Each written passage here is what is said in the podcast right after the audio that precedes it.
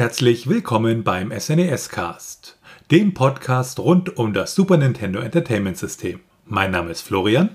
Und mein Name ist Felix. In der heutigen Episode behandeln wir das Spiel Micropolis, besser bekannt als SimCity. Es handelt sich dabei um ein lokales Einspieler-Wirtschafts-Städtebau-Simulationsspiel. Ja, und da gleich ein witziger Funfact zum Spiel. Wir haben ja für den Podcast gesagt, wir wollen die Spiele immer durchspielen. Und bei SimCity erwies sich das ja irgendwie ein wenig als schwierig. Stimmt genau, denn es gibt ja eigentlich kein direktes Ziel, beziehungsweise selbst wenn man dieses Ziel erreicht hat, kann man ja immer noch weiter spielen. SimCity wurde jedenfalls von Maxis Software entwickelt und 1989 ursprünglich auf den Markt gebracht für den C64er. Dabei hat Nintendo die DOS-Version portiert und trat später auch als Publisher auf. Veröffentlicht wurde das Ganze in Japan am 26. April 1991, kurz darauf am 1. August 1991 in den USA in Deutschland mussten wir etwas länger warten. Dort wurde es erst am 24. September 1992 veröffentlicht. Das gleiche gilt für Frankreich und Italien. Und zuletzt wurde es in Brasilien am 30. August 1993 veröffentlicht. Drei Jahre später, 1996, gab es ein Player Choice Million Seller Release in den USA. Und 1998 gab es den Nintendo Classic Release in den Niederlanden. Und wenn man sich mal die Geschichte anguckt von SimCity, also Felix hatte ja gerade gesagt, es wurde 1989 entwickelt, äh, beziehungsweise nicht entwickelt, sondern veröffentlicht. Und ähm, aber das Spiel wurde seit 1985 entwickelt für den Commodore 64 damals. Und ja, die Veröffentlichung wurde aber erstmal abgelehnt, weil es war halt kein Arcade-Action Spiel, sondern es war ja irgendwie was, was, was ganz Neues und wie es halt so ist bei neuen Sachen, man hatte halt Angst, ähm, dass es da einen kommerziellen Misserfolg gibt, weil das doch ein relativ ungewöhnliches Konzept ist, weil man konnte nicht gewinnen und nicht verlieren.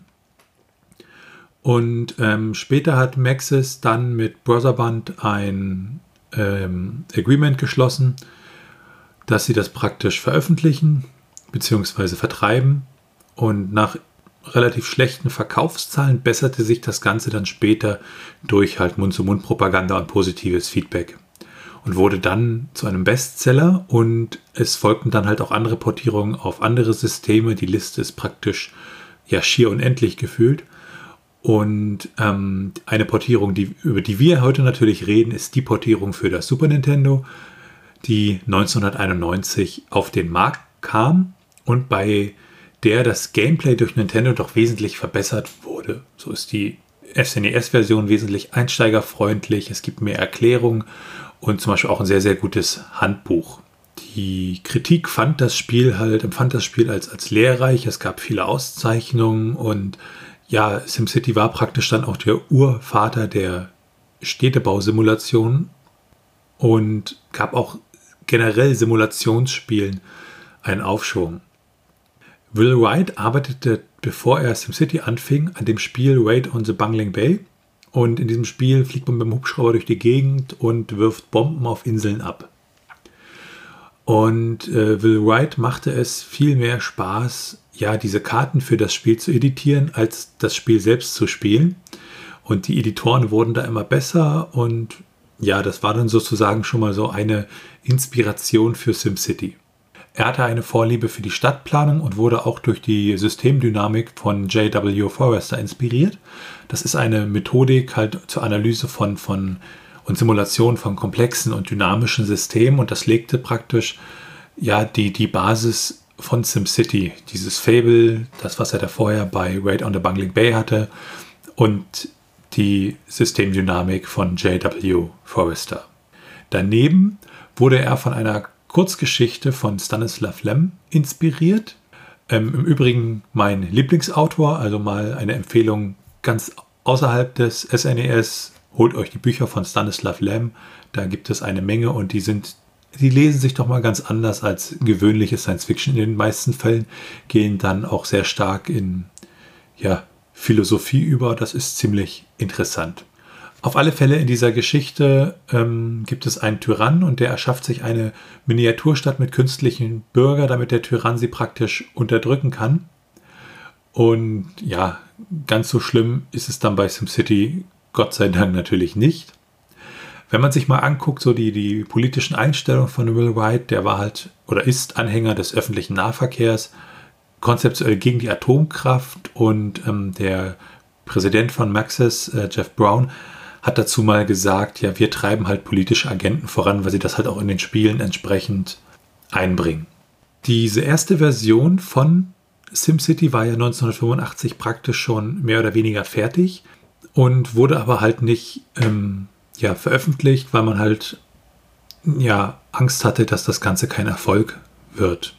Währenddessen hat Nintendo in Japan praktisch am Super Famicom geplant und der Designer ähm, Shigeru Miyamoto hat halt auch äh, überlegt, ja, so eine Art Stadtbausimulation und stellte dann halt fest, dass es da SimCity gibt und war auch sehr überrascht und auch erfreut, dass es dieses Spiel gibt.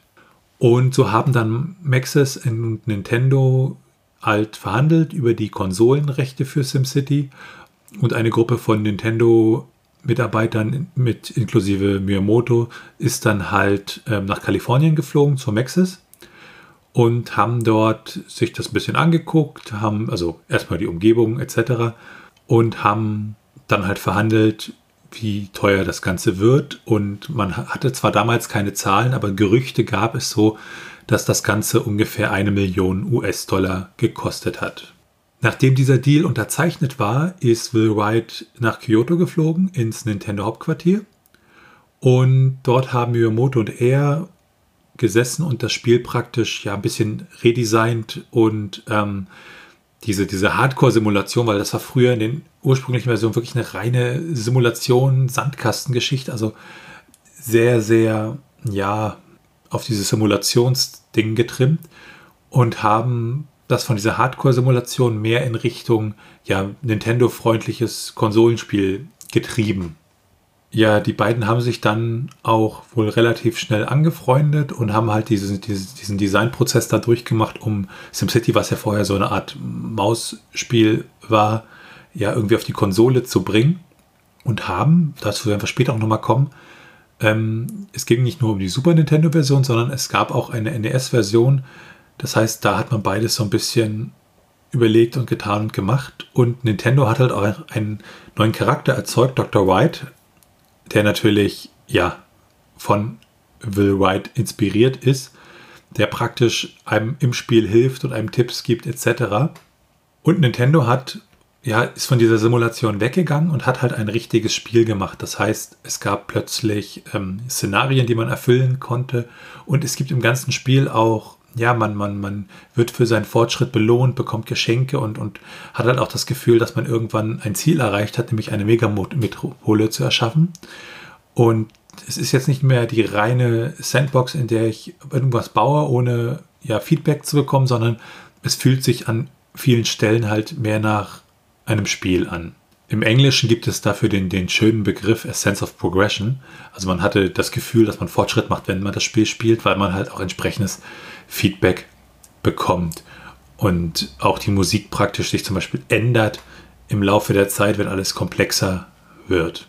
Man weiß nicht genau, wann die sich da getroffen haben in Kyoto, aber so die erste Erwähnung in der Presse war am 7. Juni 1990 in äh, den Nikkei. Und da gab es halt eine Story, dass äh, Nintendo für das Super Nintendo und das NES SimCity entwickelt und das Ganze im Sommer 91 erscheinen soll. Die Super Famicom-Version war dabei für Japan geplant und für die Vereinigten Staaten war halt eine Version fürs NES noch geplant. Die NES-Version wurde zum Beispiel auch, da kommen wir vielleicht später nochmal drauf zu, auf der ähm, Consumer Electronics Show im Januar 1991 gezeigt. Es war auch das einzige Mal, dass die öffentlich zu sehen war, aber sie ist dann irgendwann ja verschwunden. Will Wright selber war später an vielen anderen Simulationsspielen wie unter anderem die Sims oder Spore äh, beteiligt, bis er schließlich 2009 Maxis verließ. Grund war, dass er mehr Zeit für seine eigene Firma namens Stupid Fun Club haben wollte. 2002 wurde er in die Academy of Interactive Arts and Science Hall of Fame aufgenommen. Unter anderem sind da andere bekannte Game Designer wie Sid Meier, Shigeru Miyamoto und Hideo Kojima dabei. Ja, und SimCity war ja praktisch eine, eine Portierung der, der DOS-Version. Und ja, normalerweise zu der Zeit Portierungen waren nicht unbedingt qualitativ, aber Nintendo hat da praktisch nicht nur das Beste draus gemacht, sondern sie haben das Produkt wirklich nochmal richtig veredelt. Jetzt stellt sich natürlich die Frage, worum geht es bei SimCity? Also was ist so das Setting? Das Ziel ist eigentlich die Simulation der eigenen Stadt. Ein konkretes Ziel, was man erreichen kann und damit das Spiel zu beenden, gibt es eigentlich nicht, weil man kann laut Anleitung eigentlich ins Unendliche weiterspielen. Wie du bereits meintest, handelt es sich dann also um ein Sandbox-Game bzw. wird so bezeichnet. Der Spieler an sich setzt sich die Ziele. Das heißt, das kann zum Beispiel sein, dass man eine gewisse Bevölkerungsanzahl erreichen möchte. Man kann eventuell auch die Stadt wieder aufbauen, nachdem man selbst oder unverschuldet, je nachdem wie man möchte, Katastrophen ausgelöst hat. Und grundsätzlich muss beim Bau der Stadt natürlich auch einiges beachtet werden. Unter anderem Kriminalität, Umweltverschmutzung, Verkehr, natürlich die Stromanbindung und einiges mehr. Man kann zum einen ein komplett neues Spiel beginnen. Da hat man dann eine leere Karte und fängt auf grüner Wiese an und baut seine Stadt, so auf wie man das möchte. Oder man kann ein Szenario wählen und dieses Szenario ist zeitbegrenzt bzw. hat ein Ziel. Allerdings kann man, sobald man das Szenario durchgespielt hat, dieses auch, naja, durchgespielt, das Ziel erreicht hat, auch weiterspielen. Schauen wir uns das Gameplay an. Zu Beginn des Spiels sieht man ganz klassisch das SimCity-Logo. Es scrollt ein wenig hoch und eine Stadt bei Nacht scrollt dann anschließend sich wiederholend von links nach rechts. Das erkennt man unter anderem daran, dass der große Wolkenkratzer mit einem Werbeschild von Nintendo ausgestattet ist. Das Menü an sich besteht aus den drei Optionen Übung, neue Stadt und die genannten Szenarien. Bei Übung wird man an das Spiel herangeführt. Es ist dabei von der Karte her eine kleine Insel und Dr. White führt einen nach und nach durch verschiedene Probleme und man lernt das Spiel besser kennen. Bei einer neuen Stadt hat man eine Fläche, etwas Wasser und diese variiert von Karte zu Karte. Es gibt insgesamt 999 Karten. Allerdings sind diese nicht nur einzeln belegt, sondern doppelt. Das heißt, in dem Sinne hat man dann die doppelte Anzahl von Karten. Das Spiel beginnt im Jahre 1900 und wenn man eine wirklich große Stadt bauen möchte, muss man natürlich den Platz bis aufs letzte nutzen und dafür eignen sich die Karten 61 und 137. Wer sich die kompletten Karten einmal anschauen möchte, kann dies auf einer Website tun, die werden wir dann auch verlinken. Beleuchten wir die Szenarien aber zuerst einmal ein wenig näher. Diese sind zeitlich begrenzt, das heißt man hat immer nur eine gewisse Anzahl von Jahren in der man die Probleme des jeweiligen Szenarios lösen muss. Und diese sind teilweise historisch, teilweise äh, auch fiktional. Beginnen wir beim Szenario von San Francisco 1906. Dort gab es ein Erdbeben. Das basiert auf realen Gegebenheiten, also das ist historisch wirklich so passiert. Das hatte eine 7,8 auf der Momenten-Magnitudenskala, beziehungsweise ein bis zu 8,4 auf der Richterskala. Es gab damals große Brände und das Problem war auch, dass die äh, Wasserversorgung zusammengebrochen ist und dementsprechend die Brände nur schwer bis gar nicht gelöscht werden konnten und sich dann auch ausbreiteten. Wasser spielt zwar in SimCity nur eine untergeordnete Rolle, also man hat keine Wasserversorgung in dem Sinne, aber die Brände machen einem mitunter auch zu schaffen. Damals gab es 3000 Tote und 535 Kilometer Luftlinie weiter in Nevada war dieses Erdbeben noch zu spüren. Es gibt ein Szenario in Tokio. Klassischerweise greift dort ein Monster an, spielt im Jahre 1961 und zumindest ist mir kein geschichtliches Ereignis bekannt, an dem ein großes echsenartiges Monster auf Tokio zuwandert und dies zerstört. Es sei denn, man geht davon aus, dass Godzilla eine Dokumentation war. Genau.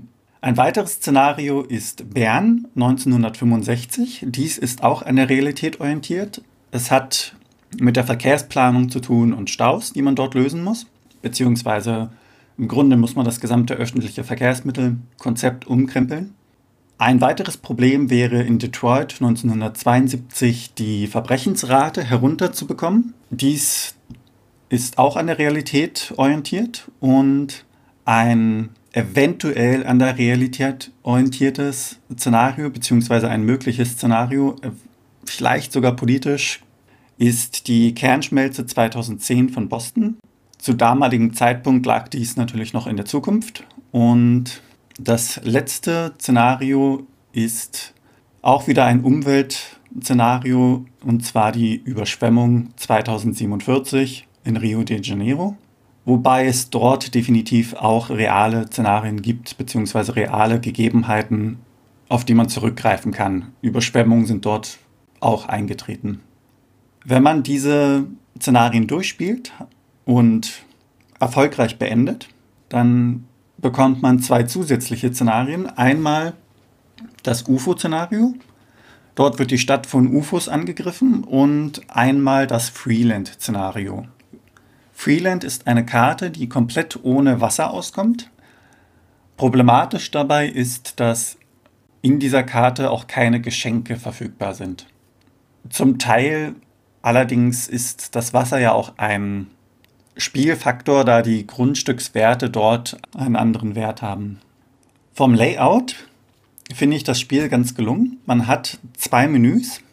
Das obere waagerechte Menü beinhaltet unter anderem Elemente wie die Spielgeschwindigkeit, die man komplett pausieren kann und auch beschleunigen kann, wenn man dies möchte.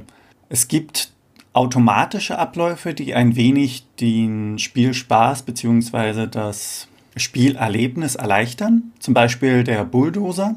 Wenn man diesen einschaltet, dann können Gebäude, die man platzieren möchte, platziert werden auf Dingen wie Parks oder Wäldern. Hat man diesen abgeschaltet, dann muss man wirklich komplett diese Fläche frei planieren und dann erst das Gebäude auswählen und das wieder drauf platzieren. Es gibt dort auch das Autobudget. Das heißt, am Ende des Jahres bekommt man im Normalfall eine Steuerübersicht. Diese wird dann dort nicht angezeigt und die Steuern automatisch eingestellt. Das heißt, wenn man mal zu wenig Geld hat, wird es runtergeregelt, hat man dann wieder positives Einkommen, wird es hochgeregelt. Man kann doch einstellen, dass man auf der Karte zu dem Ort springt, an dem gerade eine Katastrophe passiert. Und die letzte Einstellungsmöglichkeit ist die Musik, die an- oder ausgestellt werden kann. Wie bereits erwähnt, gibt es unterschiedliche Katastrophen, wie zum Beispiel das Feuer, die Flut, Flugzeugabstürze, Tornados, Erdbeben und Monster. Beim Monster ist anzumerken, dass dieses Monster doch sehr an Bowser erinnert, den man aus verschiedenen Spielen von Nintendo kennt. Geht man im Menü weiter, hat man interessante Tools, die auch sehr wichtig werden während des Spiels. Unter anderem das Informationstool. Dort wird eine Karte eingeblendet mit verschiedenen Unteroptionen. Man kann die Reichweite der Polizei und Feuerwehr dort sehen. Man kann Verschmutzung, Kriminalität, Straßen, die Verteilung der Gebäude und vieles mehr anzeigen lassen.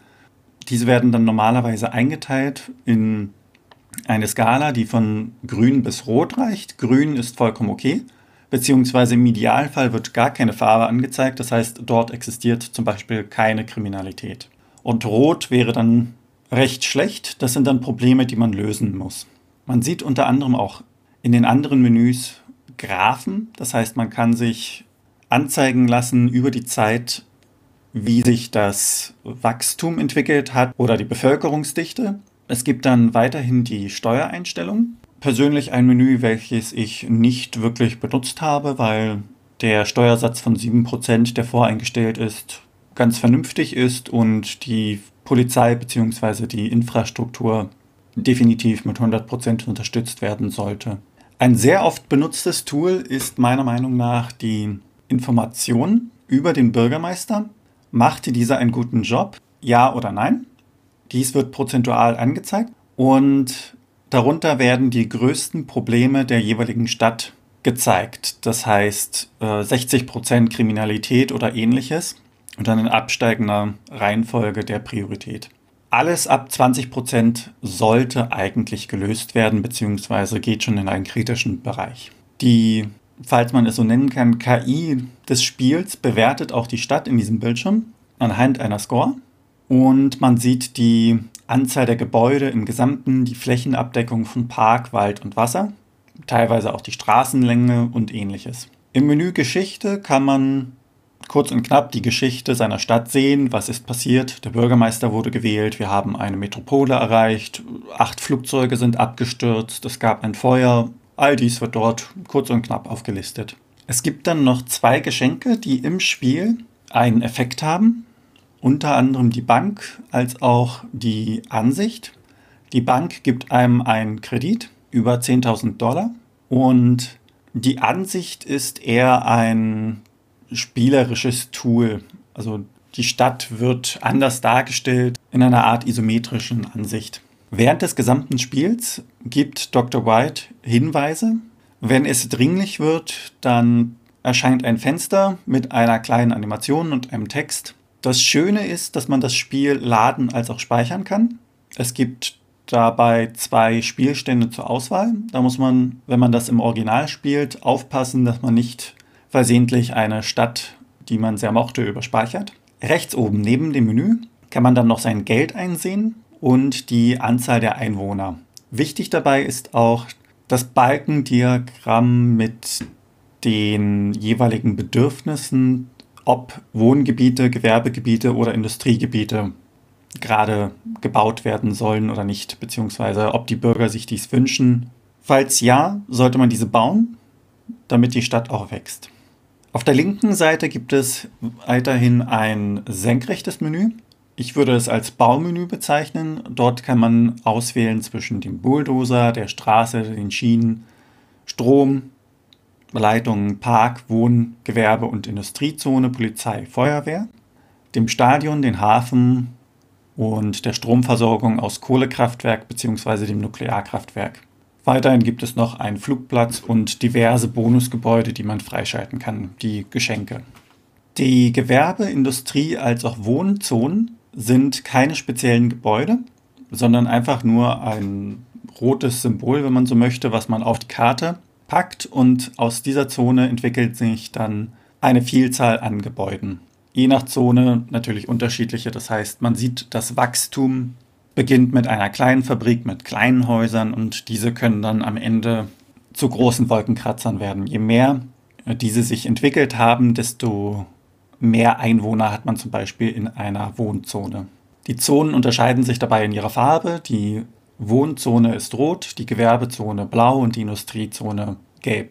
Am Ende eines Jahres kommt, wie gesagt, das Steuerfenster. Dort kann man einstellen, inwiefern man die Polizei und die Feuerwehr unterstützen möchte als auch, ob man zusätzliche Gelder in die Infrastruktur stecken möchte. Wie gesagt, ich empfinde das als eigentlich Standard, dass diese Zahlen hoch bleiben auf 100 Prozent. Und wenn man diese heruntersetzt, gibt es Konsequenzen. Das heißt, die Feuerwehr löscht nicht mehr richtig, die Kriminalität geht hoch oder im schlimmsten Fall zersetzt sich die Infrastruktur, da kein Geld ist, um diese zu erhalten. Das kann dann bedeuten, dass zum Beispiel sich Stromleitungen oder ähnliches plötzlich zersetzen und nicht mehr da sind. Das Spiel an sich gliedert sich in drei unterschiedliche Schwierigkeitsstufen, leicht, mittel und hart. Dabei unterscheidet sich unter anderem, mit welchem Geldbetrag man zu Beginn startet. Die Frequenz der Katastrophen erhöht sich, je schwieriger das Spiel eingestellt wird und wie wählerisch zum Beispiel die Bürger bei den Steuern sind oder auch die Entwicklungsrate zählt dazu. Was ich sehr sympathisch finde, ist, dass es zu Beginn ein kleines Telefax gibt mit einem Einleitungstext und einer kleinen Beschreibung, in der es zum Beispiel heißt, erreiche eine Stadt mit 30.000 Einwohnern. Dr. White stellt sich auch selbst noch einmal vor und falls es zu kritischen Problemen kommt, gibt er Hinweise und Tipps, wie man diesen entgegenwirken kann. Einige Dinge werden auch als ganz kleines Textfenster unten eingeblendet, wenn zum Beispiel in der gesamten Stadt der Strom ausfällt, dann sieht man das anhand der blinkenden Blitzsymbole über den Gebäuden und dann wird auch eingeblendet, Test City braucht ein neues Kraftwerk ganz unten. Wie bereits gesagt, gibt es eigentlich kein reales Ziel, das man erreichen kann, um dieses Spiel komplett zu beenden. In der Anleitung wird allerdings gesagt, das Ziel ist es, eine Megametropole aufzubauen. Eine Megametropole zeichnet sich dabei mit 500.000 Einwohnern oder mehr aus. Ich glaube, an zweiter Stelle wird dies auch nochmal vorgeschlagen. Ein wenig möchte ich noch auf Dr. White eingehen.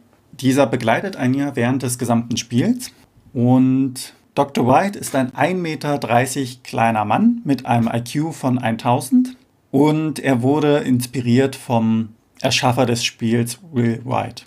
Seine Ausbildung hat er an der staatlichen Mario-Universität absolviert. Er ist Doktor der höheren Gedankenkünste, nicht verwunderlich bei einem so hohen IQ. Seine Hobbys hingegen sind relativ einfach gehalten mit F-Zero fahren, Skydiving in Pilot Wings, Yoshi reiten oder mir sehr sympathisch eine Identitätskrise bekommen. Im Handbuch hat er zwei erworbene Titel, den des nationalen Verkehrsminister und den des Präsidenten der Gesellschaft des Kunstklempnerhandwerks. Mitte der 80er betrat Dr. White das Feld der Städtebauplanung, nachdem er eine verunglückte Karriere als Chemiker und Industriedesigner hingelegt hat. Was da vielleicht als Trivia-Fakt noch relevant wäre, ist, dass er als Industriedesigner an einer neuen Formel für Haarfärbemittel gearbeitet hat.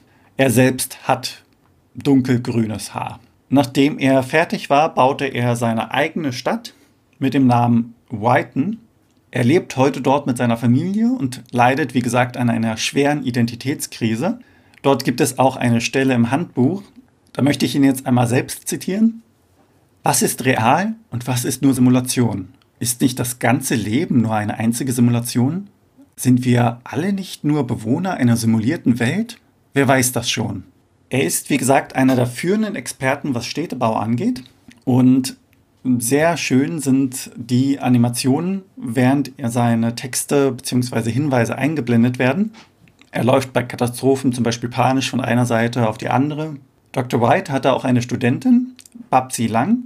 Sie war Bürgermeisterin von Großdorf und behielt allerdings, während sie von Dr. White unterrichtet worden ist im Studium, nur eine Sache im Kopf. Gewerbe muss zwischen Industrie und Wohnen gebaut werden das heißt zwischen diesen Zonen. Es ist ein schöner Weg, um das Spiel zu beschreiben und dem Spieler Tipps zu geben. Die Stadt sollte dabei zentral gebaut werden und der Fehler bei Großdorf war, dass es zwar unterschiedliche Zonen gab, aber diese weit voneinander entfernt waren und dementsprechend gab es kleinere Dörfer an allen Ecken und Enden, aber keine wirkliche Stadt. Um die Dienste von Dr. White zu ehren, gab es eine Stadt, die dem Kopf von ihm nachempfunden worden ist. Und diese Stadt nennt sich passenderweise Dr. Whites. Teilweise waren in der Beschreibung bzw. dem Handbuch Effekte nicht wirklich ersichtlich. Zum Beispiel, wenn man Park baut, steht dort zwar, dass es zum Beispiel Luftverschmutzung reduziert, allerdings nicht, ob es nur grafisch bedingt ist, dass auf einigen Parkflächen ein Baum ist und auf anderen eine Rasenfläche. Macht das einen Unterschied? Ja, nein. Dazu wird nichts gesagt. Teilweise auch unter den Screenshots im Handbuch stehen ganz kleine Sätze, kleine kurze Sätze, bei denen man leicht einmal das Problem hat, diese zu übersehen und dabei sind die doch relativ wichtig. Während man seine Stadt aufbaut, gibt es 15 verschiedene Belohnungen, die man erreichen bzw. erhalten kann. Man entwickelt sich dabei vom Dorf über die Großstadt zur Hauptstadt. Die Hauptstadt hat zwischen 50.000 und 100.000. Anschließend folgt die Metropole und die Megametropole mit 500.000. Jede Belohnung kostet 100 Dollar, was für ein Geschenk schon fragwürdig ist. Zu jedem Geschenk muss eine gewisse Bedingung erfüllt sein.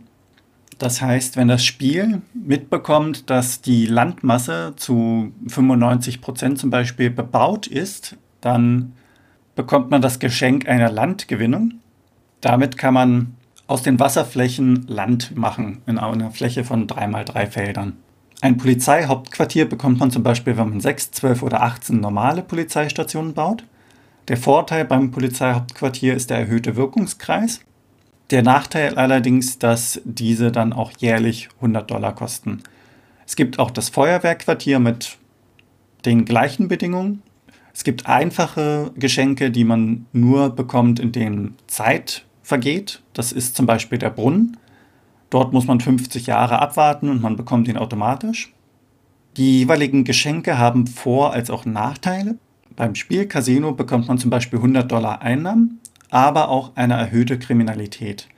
Allen Geschenken gemeinsam ist, dass die Wachstumsraten in anliegenden Gebieten erhöht werden. Das heißt, baut man unter anderem ein Spielcasino in ein Gewerbegebiet, verbessert sich das Wachstum des umliegenden Gewerbegebiets.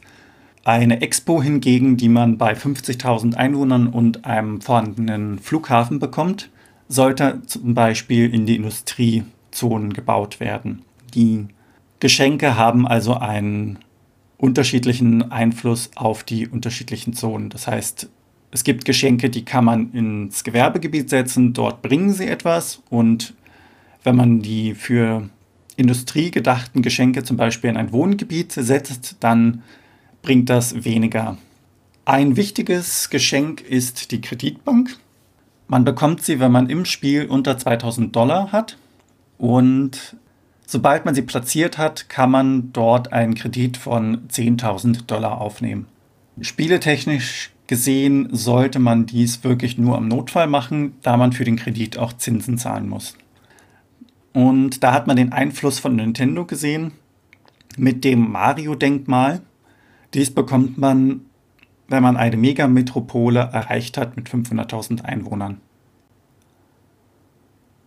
Wenn man sich die Steuerung anguckt, SimCity war ja mehr so für ja, Mausbedienung irgendwie gedacht und da hat man doch sehr viele Komfortfunktionen eingebaut. So kann ich mit der Select-Taste immer zwischen dem Baumenü und meiner letzten Position springen. Man kann mit dem Startmenü immer oben in das Menü man kann mit der Starttaste immer oben in das Startmenü wechseln und wieder zurück. Mit dem Cursor, also mit dem Digitalkreuz, kann man sich bewegen und mit den Y- oder der A-Taste kann man in einen so ja, Scroll-Modus wechseln, um halt schnell von A nach B zu kommen. Wenn man sich das Aussehen von SimCity mal anschaut, ja, das ist alles in einer Top-Down-Perspektive gehalten, zweidimensionale Grafiken, viele kleine Animationen, Rauch, Blinken, die Gebäude wandeln sich und werden immer moderner, futuristischer. Und auch der Soundtrack ist eigentlich ziemlich, ziemlich toll. Das sind 18 Stücke. Daneben gibt es noch so ein paar Ankündigungsgeschichten. Also wenn zum Beispiel ein Park konstruiert wird oder es ein Problem gibt oder ein Alarm, dann, dann gibt es da nochmal eine kurze ja, so 15, 10 bis, bis 30 Sekunden ungefähr ähm, so eine Ankündigung. Komponiert wurde die Musik von Soyo Oka und Koji Kondo sind die zwei Sounddesigner, die da von Nintendo für das Spiel aufgelistet wurden. Und umso größer die, die, die Stadt auch ist in dem Spiel und die Musik wird dann immer mehr ja, mechanisiert und technologisch und ähm, mit der Komplexität ändert sich also auch die Musik und wirkt sich dann, das wirkt sich dann auch auf die Stimmung der Spieler aus. So zum Beispiel bei schlechten Nachrichten, diese Musik, die ist treibend und man sofort, oh, oh, oh, was, was, was ist kaputt und nein und hm. Und geschrieben hat Soyo diese Musik mit der Kankichi Kun Software. Das ist eine Eigenentwicklung von Nintendo, die ja ungefähr so ist wie so eine Art ja, MIDI-Sequenzer und das Ganze lief auf einem Sony News Computer. Was ganz interessant ist, die NES-Version hat einen völlig anderen Soundtrack, obwohl er ebenfalls von Soyo Oka programmiert, äh, komponiert wurde. Und ja, das vielleicht ganz kurz zum Aussehen, Grafik und Sound. Die Strategien bei SimCity sind recht vielfältig. Je nachdem, was man erreichen möchte, kann man natürlich unterschiedliche Strategien nutzen. Wenn man allerdings eine Megametropole mit 500.000 Einwohnern erreichen möchte, gibt es wahrscheinlich Strategien, an denen man nicht vorbeikommt, wie bei den Bauweisen, auf die wir später noch zu sprechen kommen. Man muss irgendwie seine Probleme, die man in der Stadt hat, lösen. Und alles, was in diesem Infofenster über 20% ist, Das sind dringende Probleme. Dazu zählen unter anderem die Arbeitslosigkeit, der Verkehr, die Kriminalität, die Steuern, Mieten, Umweltverschmutzung, als auch Feuer und Überflutungen, das heißt die Katastrophen. Wenn man der Arbeitslosigkeit entgegenwirken möchte, baut man mehr Industrie- und Gewerbegebiete. Dabei sollte man auf das richtige Verhältnis achten. Das werde ich allerdings später nochmal genauer beleuchten. Wenn man Verkehrsprobleme hat, kann man sich Staus auf der Karte anzeigen lassen. Und dazu geht man auf das Kartensymbol, das Autosymbol einschließen und alles, was rot eingefärbt ist, dort herrscht gerade Stau. Möchte man diesen wieder auflösen, bietet es sich an, erst einmal nur gerade Straßen zu bauen. Im 90-Grad-Winkel wären ideal. Das heißt, keine Kurven und ähnliches. Das sollte man vermeiden. Auch keine Doppelstraßen nebeneinander oder ähnliche Dinge. Im Idealfall hat man so viel Geld, dass man seine kompletten Straßen abreißen kann und man diese dann durch Schienen ersetzt. Das Spiel kommt nämlich ohne Straßen komplett aus. Es wird zwar eingeblendet, dass Straßen benötigt werden, dem ist aber nicht der Fall. Hat man Probleme mit der Kriminalität, geht man ähnlich vor. Man schaut auf die Karte, wählt Kriminalität aus und schaut, wo die Kriminalität ist, vergleicht dies anschließend mit dem Wirkungskreis der Polizeistation und baut dort, wo die Kriminalität am höchsten ist, eine Polizeistation. Der Nachteil ist, dass diese sich teilweise überlappen müssen, damit die Kriminalität auf Null geht. Sonst hat man immer ganz, ganz kleine Hotspots. Und weiterhin kostet jede Station auch etwas jährlich an Steuergeldern. Sollten die Einwohner einmal über zu hohe Steuern meckern, im Grunde kann man sagen, dass 7% angemessen sind, wenn die anderen Bedingungen stimmen. Man kann während des Spiels natürlich variieren. Höher stellen würde ich sie persönlich nicht. Niedriger stellen, das kann man einmal ausprobieren, falls man dann Probleme mit den letzten Einwohnern hat, die zuziehen sollen, um die Megametropole zu erreichen. Manchmal klappt das. Wenn die Mieten zu hoch sind, beziehungsweise sich die Bewohner über zu hohe Mieten beschweren, dann gibt es die Möglichkeit, mehrere Wohnblöcke zu bauen. Das heißt, dass der Anteil an Wohnblöcken gegenüber, also im Verhältnis von Wohngewerbe als auch Industrie, dass man mehr Wohngebäude hat als Industrie und Gewerbe. Das kommen, wie gesagt, darauf kommen wir dann später noch einmal zu sprechen. Je mehr Wohnungen, desto mehr Wohnraum und desto niedriger sind auch die Mieten. Es ist wichtig zu wissen, dass man den Landwert erhöhen kann durch zum Beispiel Geschenke, Parkanlagen oder die Nähe zu einem Fluss bzw. See. Und wenn man die Wohnungsgebäude außerhalb dieser Flächen baut oder entfernt von diesen Flächen, dann ist der Mietpreis auch nicht so hoch. Sollte dies nicht mehr möglich sein, weil man die komplette Karte bereits voll gebaut hat, dann geht es wahrscheinlich wirklich nur über das Entfernen von Parkflächen bzw. Geschenke zerstören, was eher kontraproduktiv ist. Und des Weiteren auch andere Probleme wieder mit sich zieht. Das heißt, die Mieten muss man dann wahrscheinlich einfach in dem Falle dulden und sich den anderen Problemen widmen. Wenn man das Verkehrsproblem gelöst hat, hat man auch weniger Umweltverschmutzung. Das ist auch ganz gut, weil saubere Luft verhindert, dass ein großes Monster aus dem See steigt und durch eure Stadt läuft und alles zerstört. Je mehr Umweltverschmutzung ihr habt, desto größer ist die Wahrscheinlichkeit, dass Bowser auftaucht und alles dem Erdboden gleich macht. Hat man ein Problem damit, dann sollte man die Industrie an den Rand der Karte setzen, speziell auch den Flughafen und den Hafen. Idealerweise sogar in eine Ecke, weil dann 50 Prozent dessen nach außen abziehen, also in die, in das Schwarz der Karte, wenn man so möchte, was man nicht mehr bebauen kann. Das gleiche gilt dann auch für die Industrie. Steht diese am Rand, zieht die Umweltverschmutzung nach außen zum Teil. Steht diese in der Mitte, verpestet sie die gesamte Karte. Man kann des Weiteren auch Parks nutzen und wie bereits erwähnt, die gesamte Straße, die man hat, durch Schienen ersetzen.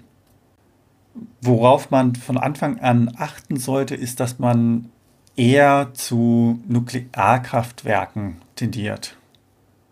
Denn Kohle verschmutzt stärker als die Nuklearkraftwerke. Wichtig allgemein ist wirklich vorauszuplanen.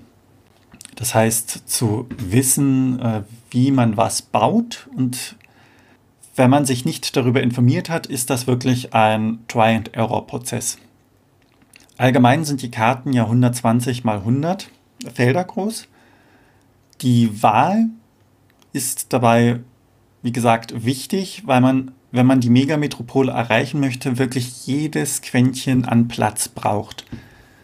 Es wurde einmal eine Anfrage an Nintendo geschrieben und Nintendo hat dann auch zurückgeschrieben, welche Karten denn für eine große Stadt geeignet seien. Das wären der Meinung von Nintendo nach die 61, die 137 und die 714.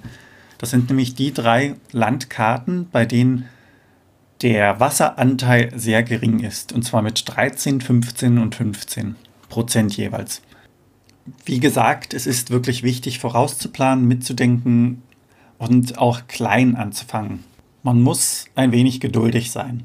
Idealerweise kann man sich die Zonen so einteilen, dass man immer 3x3 Felder bei der Donut-Bauform freilässt. Das bedeutet, man hat im Grunde einen Block von neun Industriezonen und die Mitte bleibt dabei frei für Geschenke oder Parkflächen oder Polizeistationen zum Beispiel.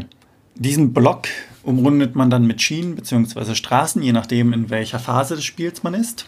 Bei, einem, bei meinen Nachforschungen habe ich gelesen, dass ab 100.000 Einwohnern mehr Gewerbe als Industriezonen benötigt werden. Im Spiel allerdings selbst ist mir dieser Unterschied nicht aufgefallen.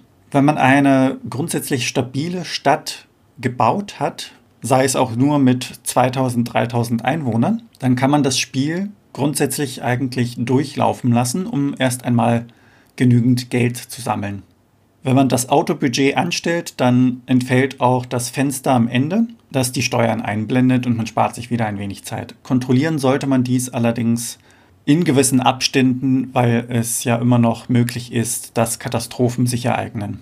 Ich persönlich bevorzuge die Streifenbauweise, weil es die Möglichkeit gibt, dass Wohn- und Gewerbezonen fusionieren können, also jeweils miteinander. Das heißt, zwei Wohnzonen nebeneinander können zu einem Superwolkenkratzer fusionieren. Wenn man abwechselnd bauen sollte, Wohngebiet, Gewerbegebiet, Wohngebiet, dann verhindert man die Möglichkeit dieses Fusionierens, was zu weniger Einwohnern führt. Wichtig zu bedenken ist auch nach Katastrophen, dass zerstörte Gebäude sich selbst regenerieren, wenn sie denn nur zum Teil beschädigt sind und diese beschädigten Teile mit dem Bulldozer bereinigt werden. Das heißt, von einem 3x3 Wohngebiet können acht Felder fehlen.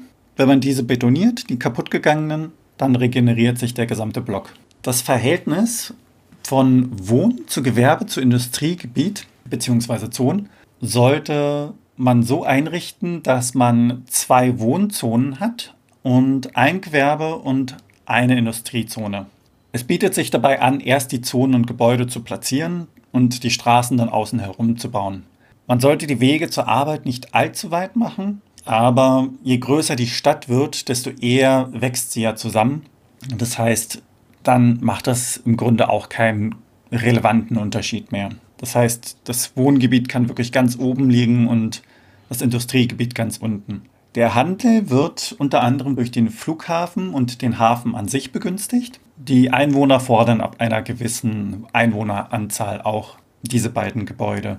Problematisch ist bei diesen die Umweltverschmutzung. Dementsprechend, wie bereits erwähnt, idealerweise in eine der vier Ecken bauen. Das Spiel interessiert es nicht, ob der Seehafen nun wirklich am See liegt oder auf Land. Das ist in dem Falle ein Vorteil. Idealerweise, wenn es die Karte und der Platz denn hergibt, baut man den Flughafen auf einer Insel. Dann ist die Wahrscheinlichkeit höher, dass die Flugzeuge im Meer abstürzen und keinerlei Schäden hinterlassen. Stürzen Flugzeuge hingegen auf dem Land ab, dann gibt es mit einer gewissen Wahrscheinlichkeit ein Feuer. Möchte man seinen Grundstückswert erhöhen, kann man dies unter anderem durch Parkflächen erreichen oder durch die Nähe zum Wasser.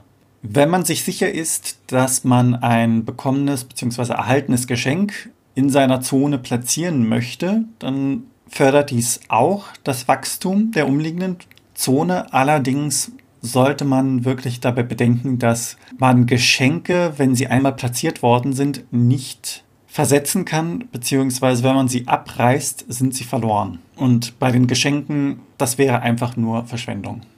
Die Grundstückspreise haben einen Einfluss auf die Steuern. Das heißt, je höher die Grundstückspreise, desto mehr Steuern bekommt man von den Einwohnern. Allerdings gibt es dort auch einen Nachteil. Und zwar, dass wenn überall die Grundstückspreise hoch sind, sich auch die Bewohner darüber beschweren und dies zu einem Problem werden könnte. Man kann durch das Speichern und das Laden natürlich auch unterschiedliche Konzepte, unterschiedliche Bauweisen testen. Ein Teil Erfahrung gehört dazu. Das heißt, man muss auch wirklich einmal eine große Stadt errichten, sehen, wo Probleme sind, sehen, wie man baut und kann es dann im zweiten Versuch eben besser machen, weil man schon dieses Wissen hat. Die Balken rechts oben sind zwar klein, aber man sollte sie definitiv immer im Auge behalten, denn die Stadt entwickelt sich. Und je Entwicklungsstadium braucht man mehr Gewerbe, mehr Wohn, mehr Industriegebiet. Wichtig dabei zu beachten ist, dass dieser Balken nur eine Momentaufnahme ist. Das heißt, wenn ich gerade mal für 10.000 Dollar Wohngebiete platziert habe, dann braucht es etwas, bis sich diese Balken verändern. Und es gibt ja auch unterschiedliche Entwicklungsstadien. Der Superwolkenkratzer, also wenn zwei Zonen miteinander fusionieren, ist eigentlich das Höchste, was man bei Gewerbe als auch bei Wohnzonen erreichen kann. Bei Industriezonen gibt es diese Fusionierung nicht. Und das braucht auch Zeit. Das heißt, man muss ein wenig geduldig sein und schauen, wie sich die Balken entwickeln und dann nicht zu viel und nicht zu schnell dann zum Beispiel benötigte Gewerbegebiete über die Karte pflastern. Ein kleiner, wenn man es so möchte, Trick ist, dass man die Wohn- und Gewerbegebiete so baut, dass man Schienen dann außen ansetzt. Das heißt, wenn man zwei Zonen nebeneinander setzt und das dann als Streifen baut, dann müssen beide von denen mit einer Verkehrsanbindung, sei es Schiene, sei es Straße, verbunden sein, damit sie sich gut entwickeln. Und man kann die Straßen über das Wasser bauen, beziehungsweise die Schienen auch. Das heißt, wenn dieser Streifen am Meer liegt, kann man wirklich den Strand komplett zu betonieren, dass man keinen Platz mehr zwischen Wasser und Land lassen muss, um eine Straße zu bauen, da dies hier, wie gesagt, mit den Straßen und Schienen geht. Ein wichtiges Tool, finde ich, beziehungsweise eine Strategie, der man nachgeben kann, ist viel Park zu bauen. Dort, wo man Flächen und kleine Lücken hat, die man eben nicht mit anderen Dingen bebauen kann. Denn der Park hebt den Grundwert der umgebenden, reduziert die Luftverschmutzung, ist ideal auch an Küsten zu nutzen, da er dort vor Überflutung schützt und wie Geschenke auch beschleunigen sie das Wachstum von Zonen bzw. verbessern dieses. Weil man zu Beginn des Spiels man noch Straßen benutzt, kann man den Park neben die Straße bauen. Dadurch wird die Luftverschmutzung bzw. die Abgase reduziert. Und wenn man eine gewisse Anzahl von Parks baut, bekommt man einen großen Park, einen Stadtpark als Geschenk. Meistens hapert es an den letzten paar tausend Einwohnern. Und da muss man auch ein wenig fies sein, indem man zum Beispiel in Wohngebieten Schulen zerstört und Krankenhäuser abreißt. Denn sowohl Schulen als auch Krankenhäuser nehmen keine Bewohner auf. Die Einwohner stört das auch nicht wirklich und sobald man diese abgerissen hat bzw. neu platziert, hat man auch die Möglichkeit, dass sich dort Wohngebäude entwickeln und man wieder zusätzliche Einwohner in die Stadt bekommt. Auf einer Karte reicht es, wenn man nur eine Feuerwehr platziert. Idealerweise baut man am Anfang bis zu 18 Feuerwehrstationen, damit man das Geschenk des Hauptquartiers freischaltet. Das Hauptquartier arbeitet etwas effizienter. Das heißt, ein Feuerwehrhauptquartier reicht für die gesamte Karte. Denn im Normalfall kann man, falls ein Feuer ausbrechen sollte, die Zeit pausieren, die umliegenden Gebiete schnell planieren und anschließend wieder aufbauen. Wenn man das auf die gesamte Karte bezieht, müsste man relativ viele Feuerwehrstationen bauen, um diese von der Reichweite der jeweiligen Station abzudecken. Durch das Planieren entfällt dies und man hat mehr Platz für Wohngebäude. Nicht jede Zone braucht eine Anbindung, eine komplette Anbindung, muss man dazu sagen, an das Straßenverkehrsnetz bzw. Schienennetz. Es reicht, wenn ein Block nur ein Feld Straße bzw. Schiene hat. Dadurch entstehen natürlich Lücken, die man, wenn man es einfach möchte, mit Park oder ähnlichen Sachen ausfüllt. Allerdings gibt es auch die Möglichkeit, diese Lücken zu füllen. Man baut da eine Zone, wartet, bis sich diese entwickelt hat, dass bei einem Wohngebiet zum Beispiel neun kleine Wohnungen sich entwickelt haben und man reißt dann einen Teil mit dem Bulldozer ab, auf der linken als auch auf der rechten, dass man nur noch einen Streifen hat, baut dann anschließend links und rechts neue Zonen hin, dass sich die ursprüngliche Zone nicht regenerieren kann. Das erfordert ein wenig Übung bzw. wirklich Vorausdenken, wie man das machen möchte, wo denn diese Lücken sind, weil es Geld kostet, das Ganze zu betonieren, Zeit, bis sich das Ganze entwickelt hat, dass man es überhaupt betonieren kann, abreißen kann, nicht betonieren. Und bringt allerdings auch einige Einwohner. Wenn man möchte, kann man die Donut-Bauweise benutzen, denn dort hat das Spiel einen, ich will es mal sagen, Vorteil, denn es prüft zum Beispiel, ob eine Polizei vorhanden ist, aber nicht wie bei Wohngebieten, Industrie- und Gewerbegebieten prüft es nicht, ob die Polizei auch einen Straßenanschluss hat. Das heißt, wenn man neun Zonen 3x3 platzieren würde auf der Karte, dann kann man die Mitte dort freilassen und in die Mitte Geschenke, Polizei oder auch Feuerwehr bauen. Diese funktionieren, müssen sich nicht entwickeln und brauchen dementsprechend auch keine Verkehrsanbindungen. Wenn man möchte, kann man die Donut-Bauweise als auch die Streifenbauweise miteinander kombinieren, dass man außen die Streifenbauweise für die Industriegebiete benutzt, damit man wenig bis moderate Luftverschmutzung hat, da ja, wie erwähnt, der Großteil nach außen ziehen soll. Ein Parkstreifen zwischen Industrie- und Gewerbegebiet senkt weiterhin die Luftverschmutzung, als dass er auch den Landwert erhöht. Wenn man sich die gesamte Karte von oben anschaut, dann sollte man wirklich Außenindustrie bauen, dann etwas weiter innen als zweiten Ring Gewerbegebiete und komplett in der Mitte die Wohngebiete, da diese sich dort schneller bzw. besser entwickeln. Ein letztes ist noch zu sagen, bei der Landaufschüttung diese sollte man wirklich komplett ausnutzen. Das heißt, idealerweise so, dass man noch Blöcke dort bauen kann, wo sie benötigt werden. Idealerweise oder im besten Fall, dass dann noch zwei miteinander fusionieren können. Es gibt unterschiedliche, sehr viele Herangehensweisen und wer sich da hineinliest, der merkt, dass die Community, was SimCity angeht, auch unterschiedliche Bauweisen bevorzugt. Allerdings kann man sich das Ganze auch leichter machen durch unter anderem Sheets und Bugs. Ja, wenn man sich SimCity mal anguckt, das ist ja ein, ein teilweise ein Eldorado für Cheats und äh, Dinge, die so nicht gedacht waren. Man kann zum Beispiel, es gibt einen Cheat, der ist wahrscheinlich so gedacht, mit dem man sich äh, 999.000 Dollar ercheaten kann. Und es gibt zum Beispiel auch Tricks, ähm, oder Bugs, äh, zum Beispiel wenn ich ein Spiel lade, habe ich immer erst ein, zwei Monate oder einen Monat gefühlt immer keinen Strom teilweise, bis das Spiel halt merkt, oh, die Kacheln haben doch Strom. Und bestimmte Gebäude, wie zum Beispiel der Flughafen, sind auch dann noch intakt, wenn eine Kachel noch da ist. Das heißt, wenn man die strategisch günstig mit Flugzeugen zerstört, kann man praktisch einen Flughafen haben im Spiel und der nur eine Kachel groß ist und damit hat man natürlich wesentlich mehr Platz zum Bauen. Es gibt dann auch Tricks, damit man, wenn man das Spiel lädt, halt die Feuerwehr und die Polizei für das Jahr nicht bezahlt werden muss.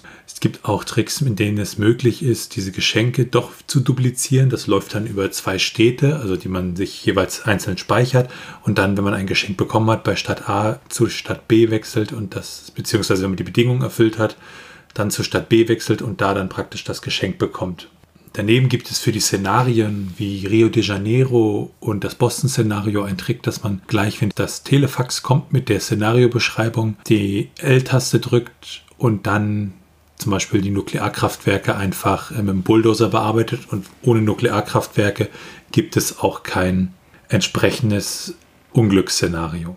Es gibt auch eine ganze Menge Game Genie Codes für SimCity, zum Beispiel, dass man das Spiel mit wesentlich mehr Geld startet, dass die Zeit langsamer oder schneller vorangeht, dass man von bestimmten Geschenken unendlich viele hat.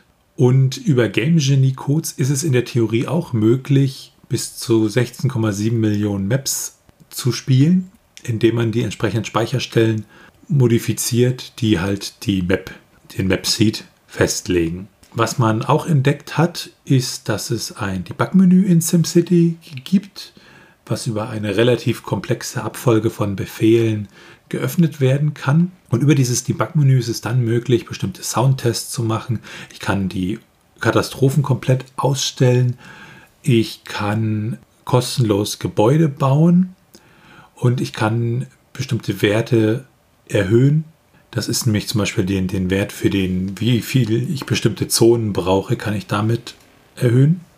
Und ja, also da gibt es einiges im Spiel, was man da machen kann. Wenn man sich die Bewertung mal anschaut, also Nintendo Power hatte damals ähm, 1991, Oktober 91, ähm, relativ gute Kritiken gegeben, also so Grafik und Sound 3,7 von 5 Punkten, Spaß 4,6 von 5, und auch andere Zeitschriften der Zeit haben, zum Beispiel die Powerplay, 86% oder die Videogames 85% in ihrer Wertung gegeben oder ASM hatte 9 von 12 Punkten gegeben. Bei SimCity gibt es ja unterschiedliche Versionen, die sich auch ein bisschen unterscheiden. Wenn man selbst mal SimCity mit dem ursprünglichen SimCity vergleicht, dann sieht man, dass es halt ein paar neue Sachen gibt, wie diese Szenarien. Anstatt eines Godzilla-ähnlichen Monsters kommt bei der SimCity-Version für Super Nintendo Bowser und bei 500.000 Einwohnern erhält man eine Mario-Statue. Auch andere spezielle Gebäude wie Casinos, größere Parks und ähm, Vergnügungsparks und Messecenter sind auch Geschichten, die mit diesem Super Nintendo Port erst hineinkamen. Auch die Bank ist aus Sicht der Zeit ähm, ein neues Gebäude gewesen und auch die Schulen und die Krankenhäuser, die praktisch automatisch aus Wohngebäuden entstehen, sind neu. Und es gibt halt diese, diese Stadtklassifikation, also dass ich halt eine Metropole bin ab 100.000 Einwohner oder eine Stadt ab 2.000 Einwohner etc. Ansonsten hat in der französischen Version sind die Police Departments äh, nicht mit PD, sondern mit POL beschrieben und die Reihenfolge der Karten unterscheidet sich zum Beispiel auch zwischen der japanischen und der US-amerikanischen bzw. europäischen Version. In der japanischen und europäischen Version gibt es für den äh, Budget-Screen, also da wo ich die Steuern mache, gibt es eine Musik, die gespielt wird, während in der US-Version einfach die Stadtmusik weiterläuft.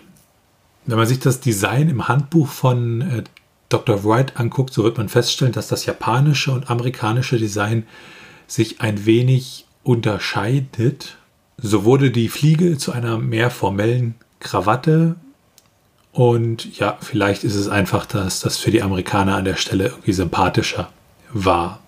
Auch die Hobbys unterscheiden sich zum Beispiel. Im Handbuch steht in den USA F-Zero fahren, Skydiving in Pilot Wings und Yoshi reiten, während im deutschen Handbuch steht F-Zero fahren, Yoshi reiten und Identitätskrise bekommen. Also da ist praktisch der, der Rückgriff auf Pilot Wings, was wir ja vor kurzem in der Folge hatten, ja, der fehlt da an der Stelle. Doch schauen wir uns mal die technischen Daten an. Wir schauen uns ja die ROM immer etwas genauer an. Die Größe ist hier bei 4 Megabit. Die SRAM-Größe liegt bei 256 Kilobyte. Vom Chipset her ROM plus SRAM und Batterie. Die Batterie ist äh, dient als Pufferspeicher für den SRAM. Das heißt, man kann dadurch das Spiel laden und speichern. Die Daten gehen nicht verloren. Bis die Batterie natürlich leer ist, dann geht auch der Spielstand verloren. Wenn man allerdings Glück hat, ist dies erst nach 20 bis 30 Jahren der Fall. Der interne ROM-Name ist dabei auch SimCity, allerdings zusammengeschrieben. Es gibt ja unter anderem unterschiedliche Portierungen bzw. Nachfolger. Für das SNES war dies SimCity 2000 und SimCity Junior, eine Art vereinfachtes SimCity. Es gab unzählige weitere Portierungen, unter anderem Archon 32-Bit, den Amiga, Amstrad CPC, Atari ST, BBC Micro, den C64er, DOS im Jahre 1989, Electron, FM Towns, Macintosh OS, Palm OS und viele mehr.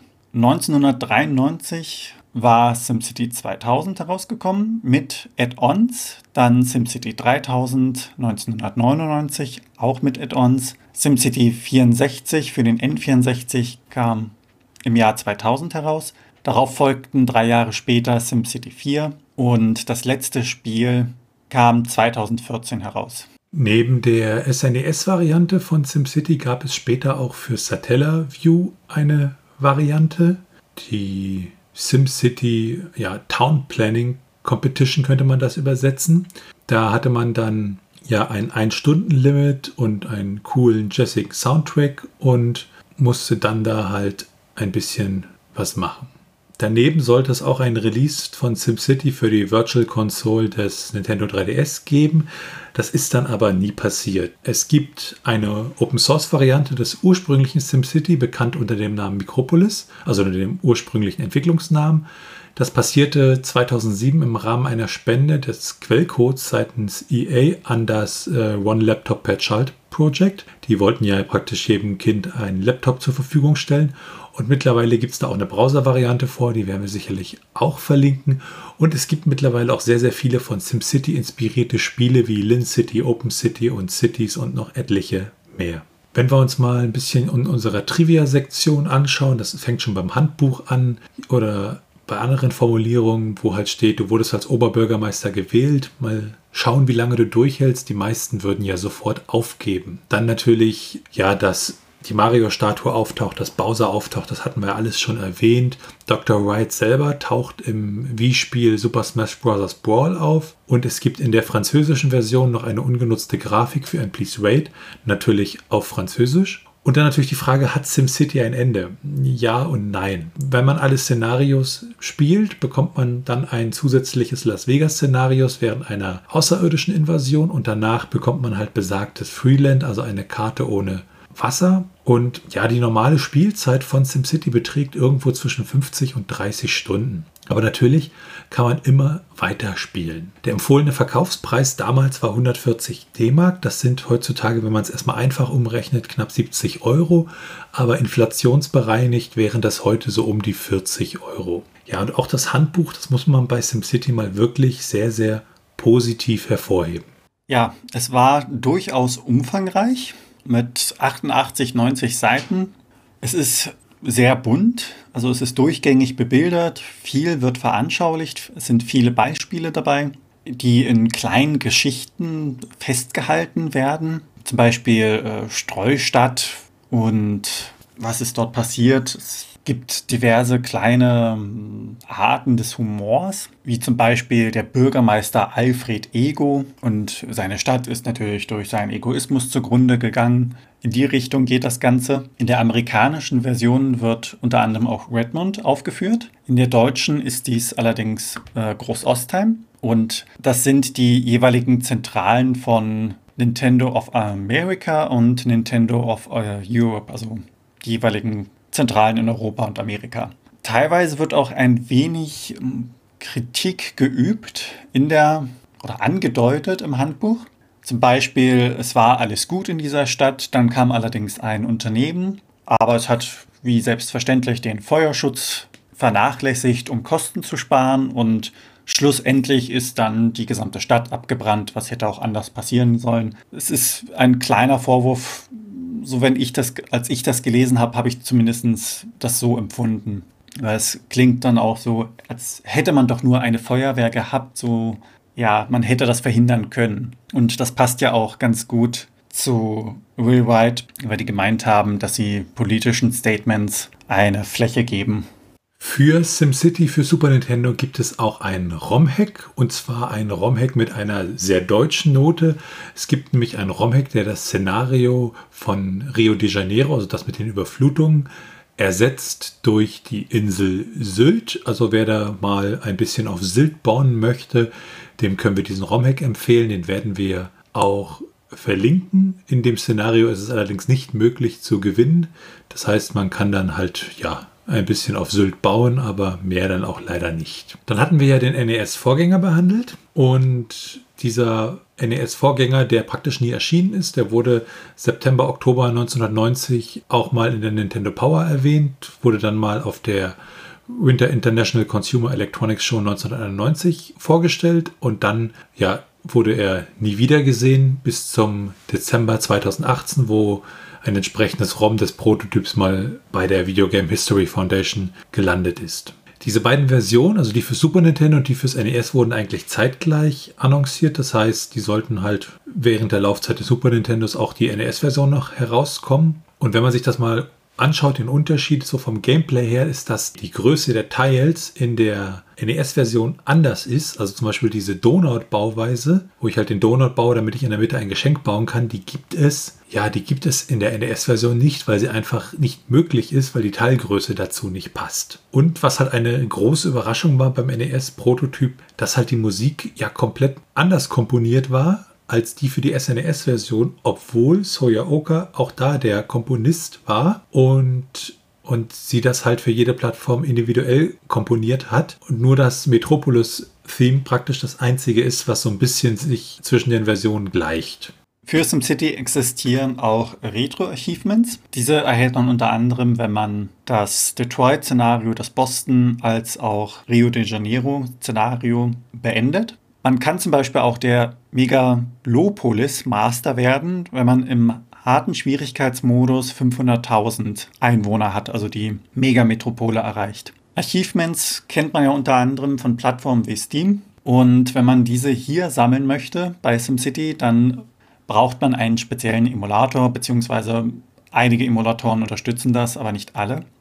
Für SimCity gibt es, das hat mich ehrlich gesagt etwas überrascht, auch verschiedene Speedruns.